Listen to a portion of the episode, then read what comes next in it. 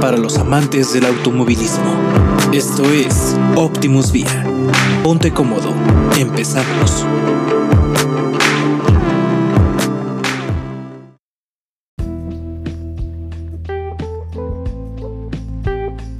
Todos los grandes inventos tecnológicos creados por el hombre, el avión, el automóvil, el ordenador, dicen poco acerca de su inteligencia, pero dicen mucho de su pereza. Mark Kennedy. Esta frase, y sobre todo la última palabra, que es la pereza, es la que nos abre el tema la emisión del día de hoy, en la cual pues platicaremos acerca de las transmisiones en los automóviles que manejamos, ya sea una transmisión de tipo manual o una transmisión de tipo automática. Mm, yéndonos un poco al estilo Shakespeare, ¿Transmisión automática o transmisión manual? Esa es la cuestión. Hace algunos años, esta era una pregunta no muy recurrente al momento de llegar a comprar un automóvil ya sea nuevo o usado, sobre todo en esta región que es Latinoamérica, ya que no es como que todas las versiones de los autos se vendan o estén estandarizadas para venderse con una transmisión automática, ya que eso es como para una gama superior de ese auto. Y pues simplemente no existía por el elevado costo que, que hay en, en, los autos al tener una transmisión automática o porque pues también hemos sido más eh, adecuados a tener un auto de tipo manual, ¿no? Aquí podremos decir ese chiste de sáquenme de esta horrible pesadilla que es Latinoamérica, ¿no? Pero bueno, eh, una vez entendido por qué hay este tipo de, de transmisiones, vayamos un poco más de fondo a saber el funcionamiento de una transmisión. Mm, primero hay que entender el propósito, ¿no? Eh, el propósito de una transmisión en automóvil o la famosa caja de cambios, como así se le llega a conocer, es a simples rasgos, es un conjunto de piezas que transmiten la potencia generada por el motor. Aquí es donde entran los famosos caballos de potencia. Esta potencia se entrega directamente hacia las ruedas para que el automóvil pueda desplazarse. Si lo definimos de una forma más em, ingenieril, entre comillas, es el instrumento encargado de transformar la energía térmica en energía mecánica para que se produzca el movimiento. Durante este proceso, el torque se adapta a las necesidades de conducción para unas condiciones de marcha que varían en función de varios aspectos. La primera es la velocidad. Aquí es donde podemos decir si vas lento como abuelo o a todo gas, ¿no? Como dicen en las películas de España. También está otro aspecto muy importante que es el camino, la carretera.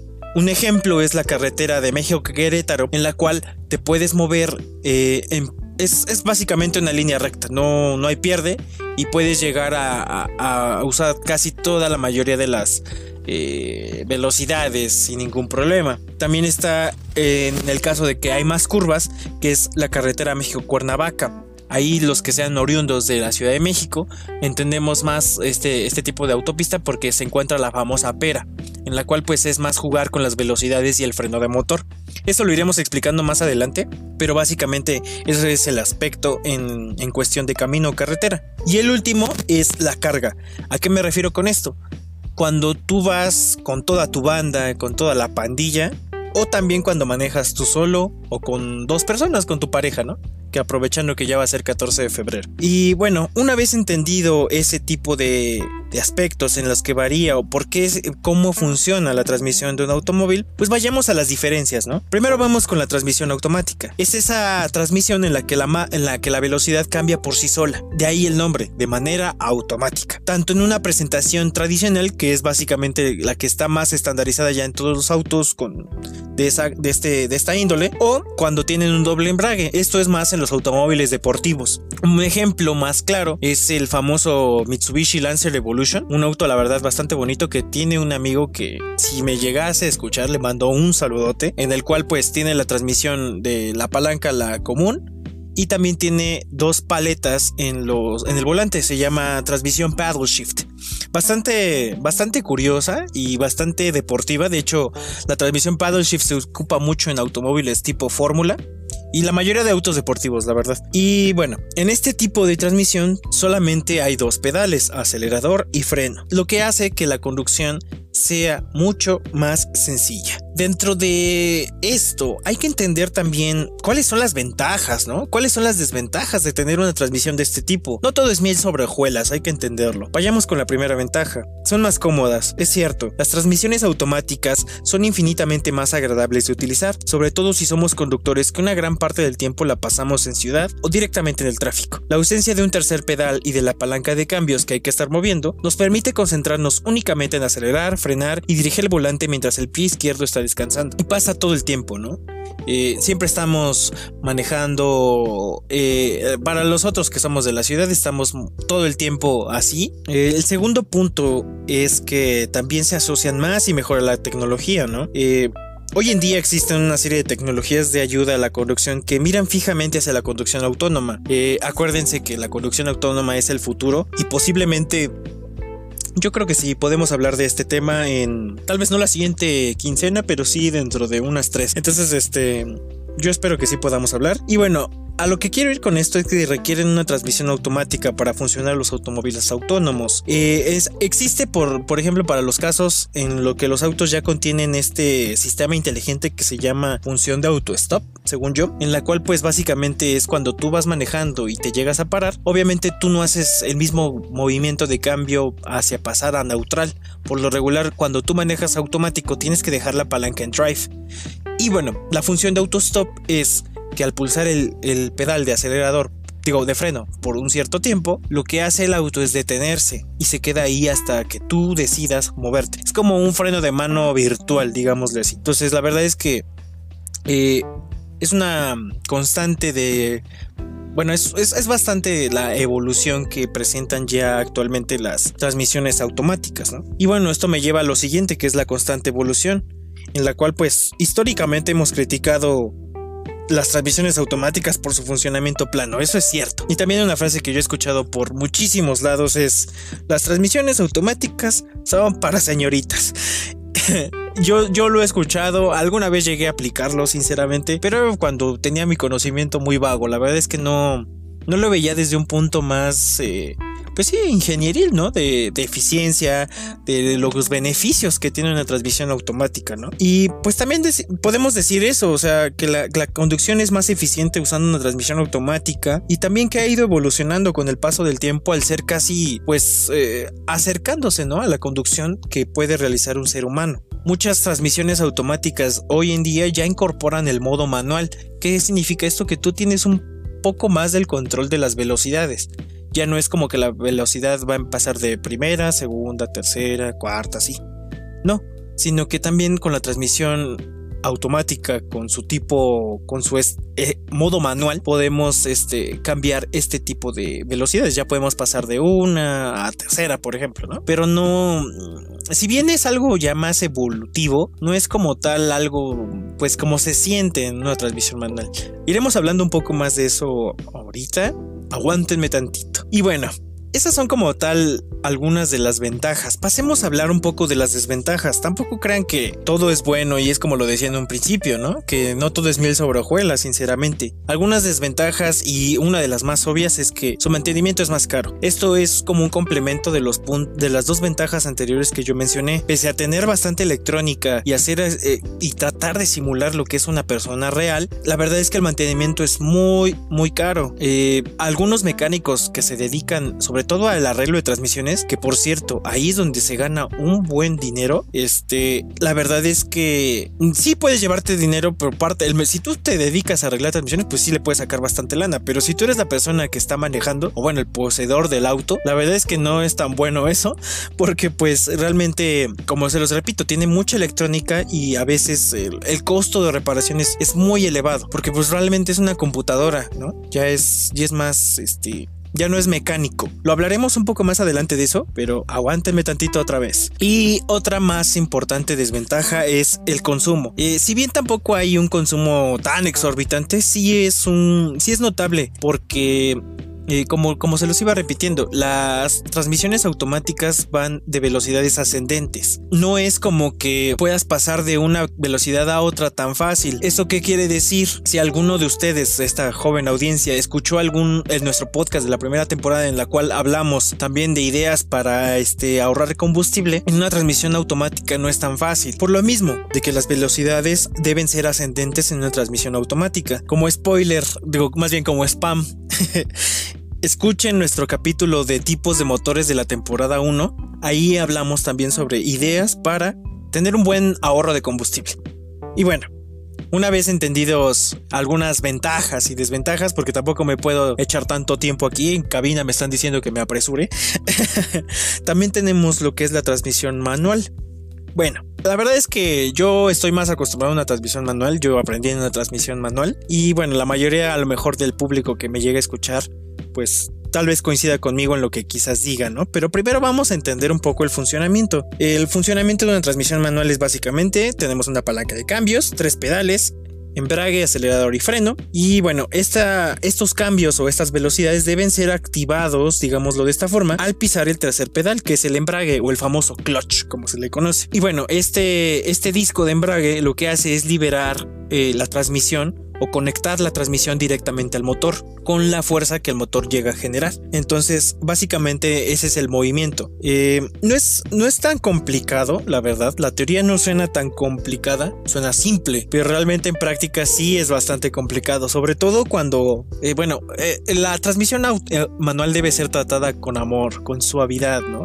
Y la verdad es que muchas veces cuando vamos aprendiendo a manejar no es tan fácil. Incluso el auto se jalonea, parece como que estuvieras montando a caballo. Pero pues eh, es, es cuestión de práctica. La verdad es que un cambio de marchas en una transmisión manual debe hacerse con mucha suavidad. Incluso aunque vayas a mayor velocidad, debes hacerlo igual.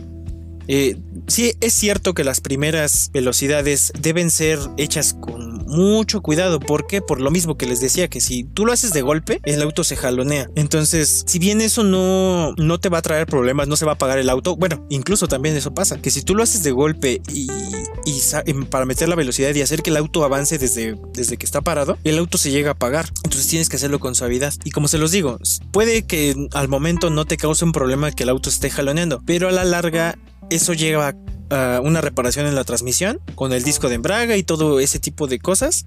Y pues la verdad es que, como se los decía, un mecánico que se encarga de arreglar transmisiones no te cobra barato, es muy muy caro. Hablaremos un poco más adelante de eso de los precios, pero otra cosa muy importante que me gustaría mencionar es cómo hacer que el auto avance. Aquí yo he escuchado mucho eh, y de hecho estamos muy acostumbrados, eso es como un punto a, a discutir, en que la transmisión automática, manual, perdón, no es que se tiene que avanzar al momento de sacar el embrague, tienes que dosificarlo con el, con el pedal de acelerador. Al contrario, un auto va a avanzar con que tenga la velocidad y tú al sacar el pedal de embrague y al sentir cómo corta, que es donde se encuentra la famosa vibración, el auto avanza por su propia cuenta. Eso es como tal un impulso. Tú lo que haces con el acelerador es darle pues el siguiente empuje para que el auto ya avance de forma constante.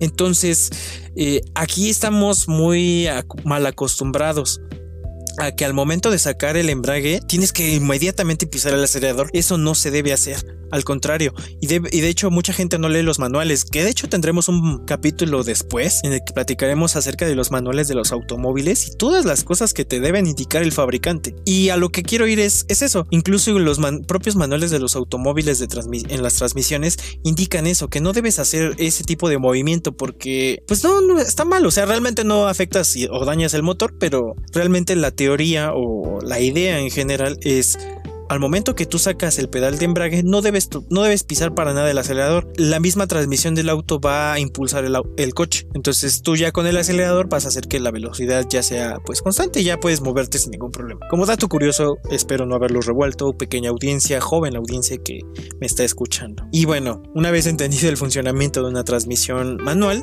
hablemos un poco de las ventajas y las más comunes y que se cualquier persona que quiera preguntarle a alguien con más experiencia que yo, que yo lo admito, ¿no? No soy una persona que tenga tanta experiencia. Pero si ustedes van y le preguntan cuáles son las ventajas, ¿no? De, tener una transmisión manual, pues la primera es que son más baratas, eso es cierto.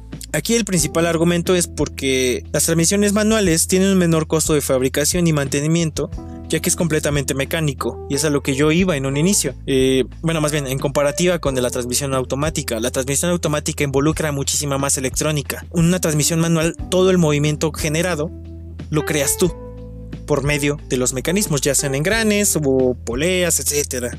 Todo ese tipo de mecanismos, pues, es lo que hace que funcione la transmisión. Entonces, también algo que no me gusta decirlo es que muchos autos eh, en la versión más austera, digámosle así, como los venden las concesionarias, te lo venden con la transmisión manual.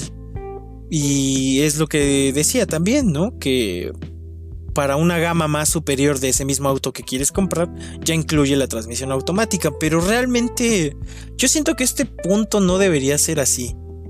Yo creo que el punto es que los autos deberían venderse igual solamente en el tema de transmisión, pues ya depende del estilo que tú le quieras dar, ¿no?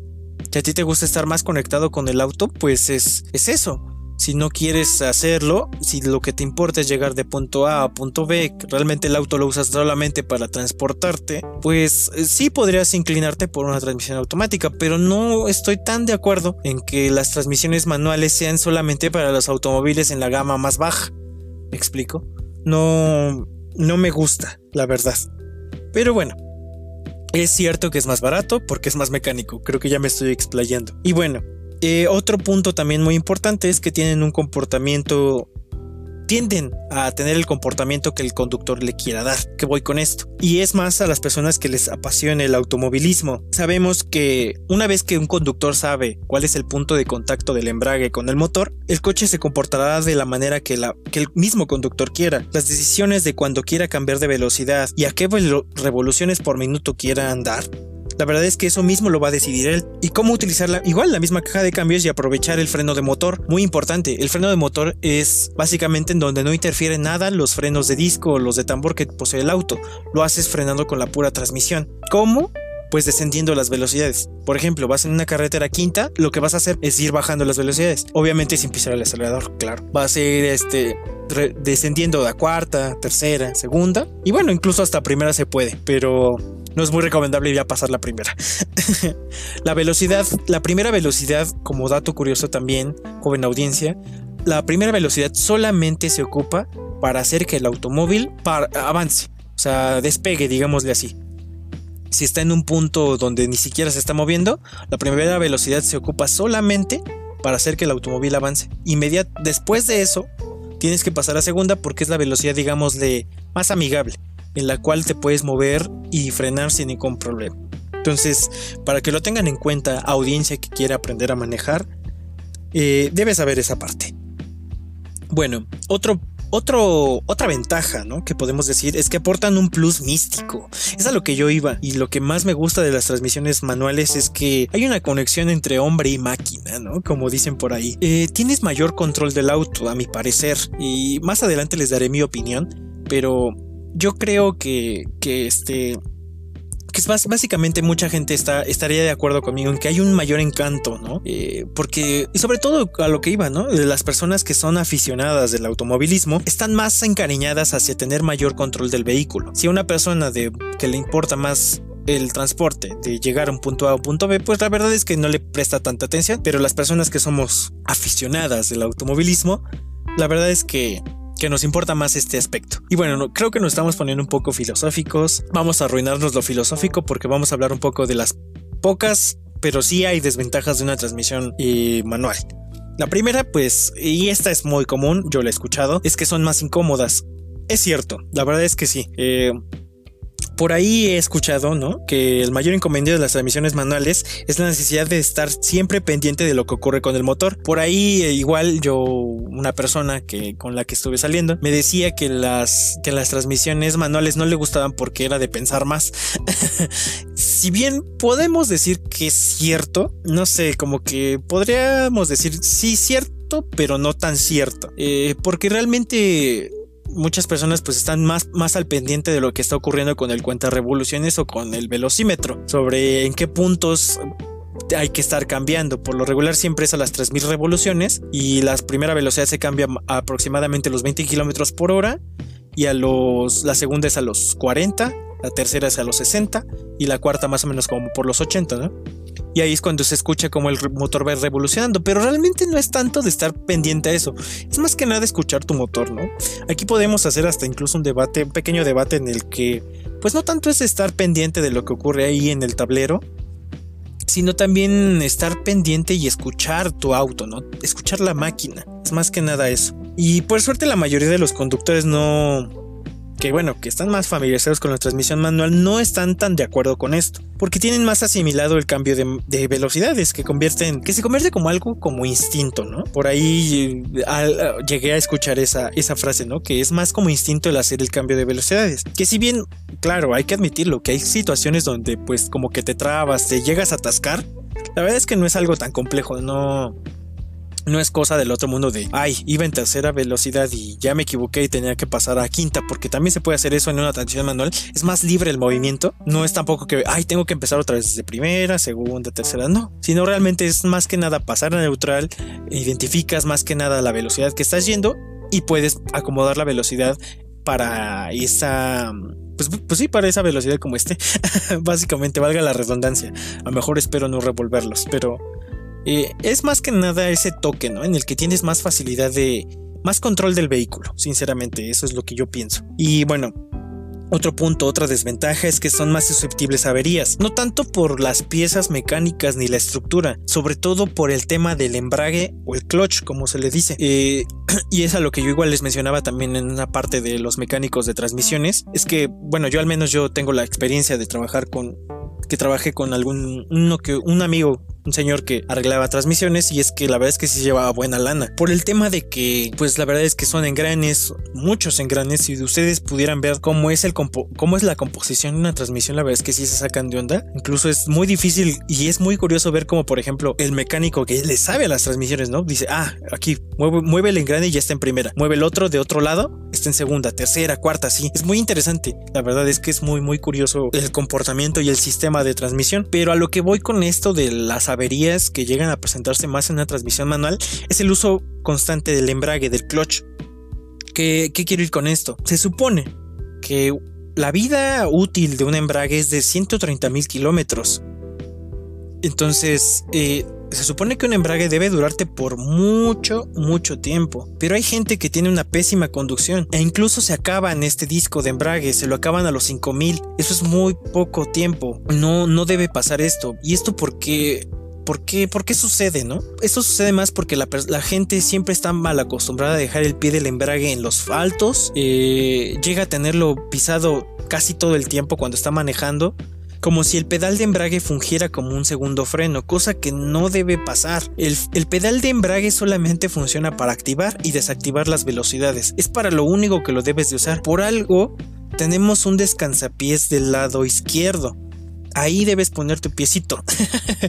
y ahí es donde debe quedarse porque no debemos hacer un mal uso de esto. Y como se lo repito, la vida útil de un embrague es de aproximadamente desde 120 mil kilómetros hasta 100 incluso hasta 140, le puedes dar incluso hasta más por el tipo, por la forma de manejo que tú tengas.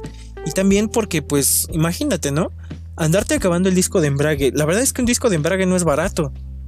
No tanto, incluso por el, no tanto por el, propio disco, sino también por el mantenimiento y la mano de obra que consiste. ¿Por qué? Porque eh, en primera un disco de embrague anda como en 7 mil pesos, el, de los más baratos que yo he visto. Y otra es que eh, hay que desmontar un montón de cosas en un automóvil para llegar al disco de embrague. Es, desconectar básicamente la transmisión del motor. Hay que desconectar. Básicamente ahí está la dirección, ahí están las flechas que conectan hacia los neumáticos. Y luego, después del disco de embrague, se quita, se vuelve a montar. Y luego hay que acomodarlo de cierta forma, porque no solamente es pegar ahí un disco que esté, no, tiene su chiste. Y luego es volver a montar todo y todo eso. Entonces, la verdad, la mano de obra también es muy cara, porque básicamente es desarmar Mm, casi media parte del motor. Como un pequeño consejo, yo diría que pues cuiden, ¿no? El embrague es lo único que puedo decirles. Ojalá me hagan caso, joven audiencia. Y ahí me comenten, ¿no? Si, si les parece este consejo que yo les doy para pues cuidarlo, ¿no? Eh, último, última desventaja, porque ya me estoy explayando, siento yo, es que pues también el cambio de marchas o la caja de transmisiones eh, manuales están al borde de la extinción. La verdad es que con la irrupción de los coches eléctricos y la conducción autónoma, en la cual pues espero, como se lo repito, poder hablar en esto en un episodio posterior, es que la verdad es que es una sentencia clara para los automóviles de tres pedales, salvo contadas excepciones, ¿no? Los motores eléctricos carecen de marchas de este tipo y todo coche que plantea incorporar un nivel de conducción autónoma obliga a su fabricante a, utilizar una caja de cambios de forma automática. La verdad es que pues sí, es, es cierto, la transmisión manual tiene los días contados quizás y está siendo sustituida por una transmisión automática con modo manual, sobre todo para la gente que pues quiere estar más cerca de los automóviles, ¿no? Pero pues si vemos por el lado futurista en el cual llegaremos a un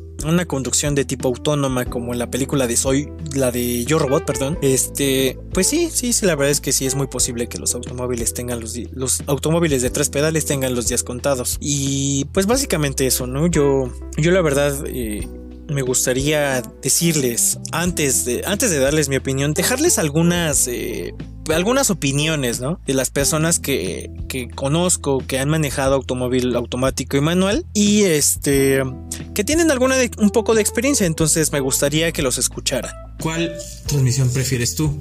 La automática 100%. ¿Por qué? Pues porque es más sencillo, implica menos eh, trabajo, utilizas solamente un pie, no tienes que estarte preocupando por los cambios, la marcha, si se fuerza el auto. Eh, más que nada porque implica menos trabajo de tu parte y porque es, en mi opinión, más seguro. Prefiero el automático. ¿Por qué? por principio de cuentas, el que te libere de estar cuidando los cambios es algo que te permite este, enfocarte en el camino. Además, el manual, aunque pareciera más seguro, finalmente es eh, una serie de actividades que el automático te permite no tener y disfrutar el camino, disfrutar el paisaje, disfrutar de verdad el, enfocarte en el camino. Sin entrar en detalles técnicos, sin hacer una comparativa y tomando de referencia las transmisiones de los vehículos convencionales, sin duda alguna me quedo con la transmisión manual esto por dos principales razones. La primera, tomando en cuenta los trayectos largos como lo son en carretera, me quedo con la transmisión manual por esa divertida y bonita sensación que te aporta de sentir el control total de tu vehículo de la tracción y tener la opción de meter el embrague para seleccionar la velocidad adecuada para tomar esas bonitas curvas, que decir de las bonitas rectas que te encuentras al final de cada curva. Y la segunda razón es por el poco mantenimiento que requiere esta misma transmisión. En cambio,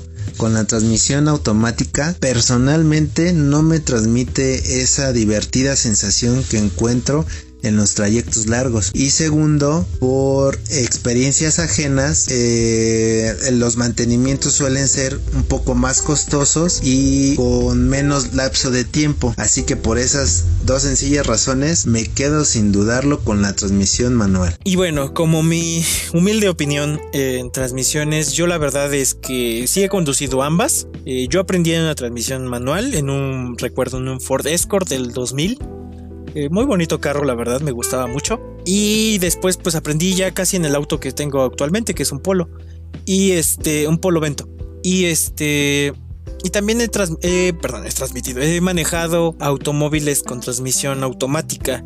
Eh, manejé el auto de mi amigo Julio, que era un Clio, un Renault Clio, ah, muy bonito. Y la verdad es que al principio pues sí te confundes, ¿no? Porque quieres meter el tercer pedal, pero pues no hay.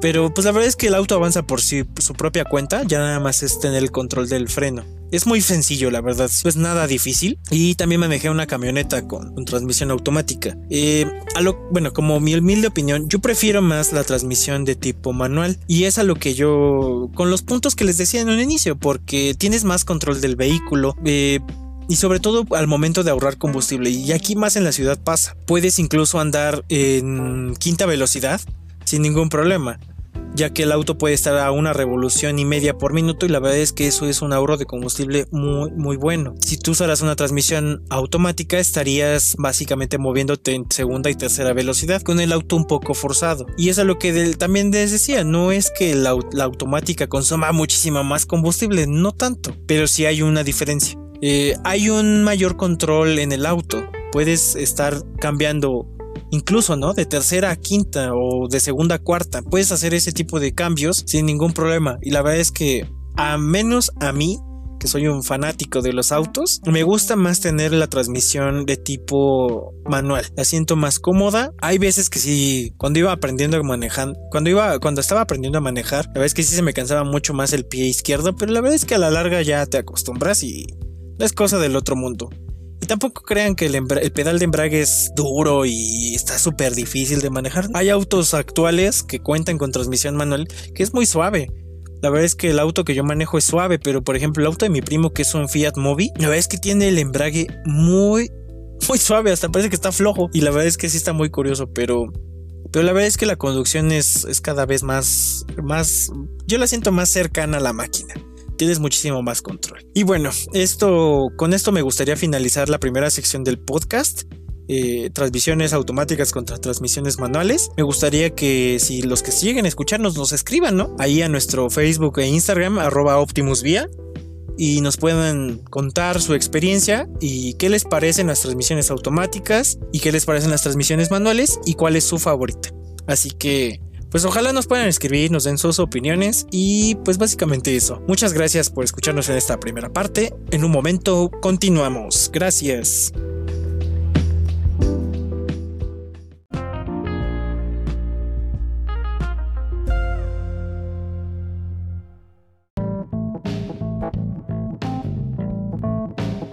Siguiendo con nuestra última sección que son noticias, hablaremos un poco de lo que ha pasado esta semana con el calendario de la Fórmula 1 Acuérdense que aquí no podemos dejar de hablar de esta, de la máxima categoría del automovilismo, porque cada semana digo, ya no voy a hablar de esto, pero cada semana pasa algo nuevo. Esta semana pasaron bastantes cosas, pasaron tres asuntos o tres noticias muy interesantes. La primera es la de el piloto, el bicampeón de Fórmula 1, Fernando Alonso, que desgraciadamente tuvo un accidente en su bicicleta, en su mientras eh, practicaba su rutina diaria en su residencia en Suiza. Eh, desafortunadamente iba manejando en el iba, iba, iba manejando en contraflujo y este pues sucedió el accidente, el siniestro y tuvo una fractura de mandíbula y dientes rotos.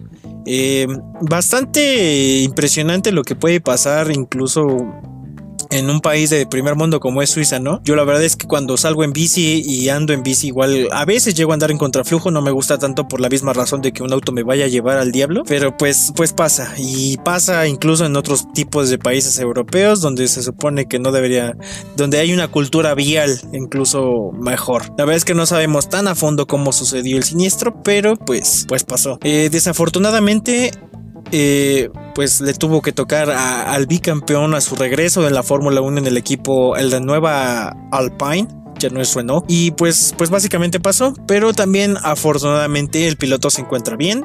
Ya incluso anunció Alpine que que el piloto está bien y que, que esperan que se incorpore para las pruebas que son aproximadamente en un mes. Sí, en un mes. Entonces, sin ningún problema van a estar listos y el piloto esperan que también se recupere. También en su Twitter también puso Fernando Alonso que él está muy bien y que espera recuperarse sin ningún problema. Por parte del equipo de Optimus Via, que somos alrededor de muy pocas personas, y la verdad es que le deseamos lo mejor a este piloto y que se encuentre de la mejor manera y una pronta recuperación. Y bueno, como segunda noticia tenemos lo de el tema de la congelación de los motores para la temporada a partir de la 21 hasta la 24, 22, 25 más o menos. Son tres temporadas pues. Y básicamente lo que nos está diciendo es que eh, la evolución de los motores se va a terminar por congelar, no va a haber evolución en ese aspecto para que esto beneficie a ciertas escuderías. Eh, estaba pasando en la temporada 2020 que, eh, bueno, les pongo un poquito de trasfondo. Lo que pasó y de hecho lo platicamos en el capítulo de la historia de la venganza en la temporada 1 en la cual pues eh, existen cuatro compañías que motorizan a los equipos de Fórmula 1 las 10 escuderías que es este Mercedes que motoriza a Racing Point y la actual Aston Martin también motoriza a Mercedes claro y a Williams y bueno también tenemos a Ferrari Ferrari motoriza escudería Ferrari, claro, a Haas y a Alfa Romeo. También tenemos a Renault, Renault motoriza a obviamente Renault y a McLaren. Y la última que es Honda. Honda motoriza a Red Bull Racing y a Alfa Tauri. La citación es que Honda anunció su salida de la Fórmula 1 para la temporada 2022, lo cual iba a afectar a estas dos últimas escuderías, Red Bull Racing y Alfa Tauri, por lo cual entonces ellos estaban buscando varias posibilidades, ¿no? Una de ellas era que Renault volviera a motorizarlos, cosa que antes eso sí pasaba. De hecho, más o menos por la temporada 2018, según yo, Honda empezó a motorizarlos, pero Renault y Red Bull no están en buenos acuerdos. Entonces, la verdad, para que eh, Renault vuelva a motorizarlos, la verdad es que no es muy viable. Y este, estaba planteando esa opción. Otra opción era que llegaran con motores Porsche, que Porsche, bueno, le pertenece a Volkswagen. Eh, era una entrada de que Volkswagen llegara a la Fórmula 1 por fin. De hecho, igual lo incluso lo platicamos. Este, a mí me parece una idea súper genial, pero pues todavía falta tiempo para ver eso. Y la última opción era que se congelaran los motores, Red Bull comprara la tecnología de Honda para poder evolucionarlos por su propia cuenta, pero pues eh, era un poco difícil. Afortunadamente, eh, esta última cosa pasó, en la cual pues no va a haber evolución y realmente los autos se van a quedar con ese mismo motor que a algunos benefició, a otros puede incluso que les beneficie o les perjudique. Eso lo veremos en esta temporada. en un inicio no estaban muy de acuerdo las escuderías con que la congelación de los motores fuera realizada, sobre todo a lo que es Ferrari y a los equipos que son motorizados por esta misma, ya que pues la temporada 2020 no fue una buena temporada para Ferrari. Eh, Ferrari terminó en quinto lugar del campeonato de constructores, según recuerdo. Entonces, la verdad es un pésimo puesto para Ferrari, una de las peores temporadas en, su en la categoría. Entonces, por ese aspecto no estaban de acuerdo en que los motores fueran congelados. Pero eh, actualmente ahorita incluso eh, Ferrari y Renault aceptaron porque pues están muy confiados o bueno, eh, están asegura, están seguros de que el motor para esta temporada 2021 les pueda funcionar muy bien. pues esperemos que sí sea cierto y y pueda, pueda Ferrari levantarse a lo que a una escudería como lo que le pertenece, sinceramente, y puedan sacarle el mayor provecho a ese monoplaza. Em, y bueno, también otro que, otra cosa que nos lleva a la última noticia es que pues también se vienen las nuevas normativas de la Fórmula 1, el cambio de reglamento y posiblemente los motores híbridos ya sea ya sean ya sean pasados a otra a otra vida. La verdad es que muchos critican que la motorización híbrida a los autos de Fórmula 1 fue una de las peores épocas que le pudo pasar porque pues Mercedes lidera el campeonato. Pero pues esperemos que esto ya sea más eh, reñido la petición y ya sea más este, equilibrada. Ya que pues como se los decía, Mercedes realmente ahorita domina la Fórmula 1 desde hace 7 años. Entonces la verdad es que pues sí. Y bueno, esto nos lleva a la última noticia que es que Lewis Hamilton ha firmado ya con, con Mercedes por un año. La verdad es que la historia igual se estaba diciendo desde a mediados de la temporada pasada que, Luis Hamilton no firmaba, que era porque Luis Hamilton pedía demasiado dinero, cosa que Mercedes por la pandemia ahorita y la situación que a todos nos ha afectado no pueden darle, la verdad. Y otra cosa también importante es que decían que pues la verdad es que Luis Hamilton ya ganaba las temporadas porque Mercedes domina, domina la Fórmula 1. No tanto por la... Eh, bueno, sí, en casi todos los aspectos, ¿no? Y uno muy, importante es el motor, el motor híbrido. Entonces la verdad es que eh, se especulaba que ya Lewis Hamilton iba a retirarse. Pero pues la verdad es que cuando llegó George Russell a sustituirlo porque Lewis Hamilton dio positivo a COVID, este se demostró que una que George Russell es un piloto bastante genial, increíble conducción, es un piloto bastante competitivo y otra también es que pues básicamente cualquier piloto bueno que pueda conducir un Mercedes puede ganar. La verdad es que George Russell se acomodó en el primer lugar en el Gran Premio de Shakir sin ningún problema y y eso nos abre a que Lewis Hamilton, la verdad, pues que pues no tampoco es tanto su conducción. No digo que no sea buen piloto, pero también es que pues hay muchas otras cosas detrás, ¿no? No tanto es por el piloto el ganar. Entonces, este, pues también se estaba dudando en que quizás Lewis Hamilton ya se retirara y que George Russell iba a subir a Fórmula a Mercedes. Pero pues eh, ahorita se confirmó nada más un año. ¿Qué va a pasar después? No se sabe. Puede ser que incluso Lewis Hamilton vuelva a renovar. Puede ser que ya llegue otro piloto externo que sea, se podría plantear Max Verstappen, Lewis Hamilton, George Russell, Lewis Hamilton, no sé. O con botas, ¿no? No sabemos o que se vuelva a repetir la misma dupla, Valtteri Bottas, Luis Hamilton. La verdad es que no se sabe qué vaya a pasar. Este año pues se define y bueno, también si Luis Hamilton al quedarse en Mercedes, pues la verdad es que va a conseguir el, campeonato de pilotos otra vez. Es muy seguro.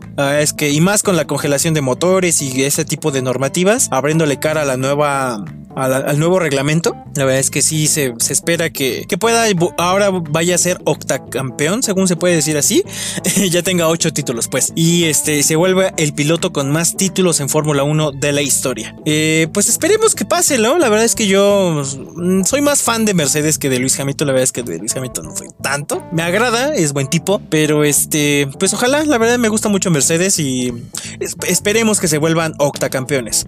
Y pues básicamente estas son las noticias. Eh, hasta aquí vamos a dejar el episodio del día de hoy. La verdad es que bastante interesante por las cosas que han pasado y bastante interesante también por el tema de transmisiones automáticas y transmisiones manuales. La verdad es que pues ahí como se los dije en la primera sección, escríbanos para saber qué, qué les gusta, cómo les gusta conducir, si son más apegados a la máquina o si son más que nada eh, conductores de punto A a punto B. La verdad, aquí todo se respeta, aquí todos nos gusta, no hay problema todos somos fans de los automóviles. Cualquier persona que esté escuchando esto se puede volver un fanático de los autos. Ese es nuestro objetivo. Y bueno, antes de irnos me gustaría dejarles la recomendación de esta quincena, en la cual es una serie que está en Netflix que se llama Comedians in Cars. La verdad es que está interesante, sobre todo en el aspecto de que traen algunos comediantes famosos y los suben a autos deportivos, lujosos, legendarios. Tenemos algunos actores como Jim Carrey que se subió a un Lamborghini Countach. Esperemos poder hablar de este auto también en un futuro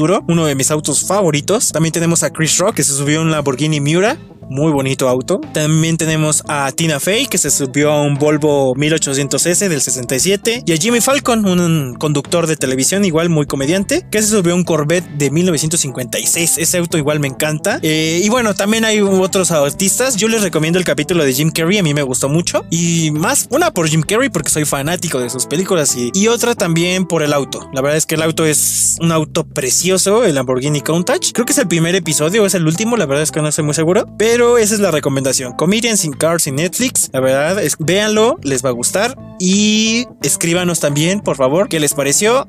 Y recuerden, eh, nos pueden escribir en Facebook e Instagram arroba Optimus Vía. Así que, pues nada, muchísimas gracias por habernos escuchado en esta emisión. Esperemos traerles mejores temas para la siguiente y síganos escuchando, escuchen los demás episodios que les recomendé a lo largo de este. Y pues nada, nos vemos la siguiente quincena. Cuídense mucho. Hasta la próxima.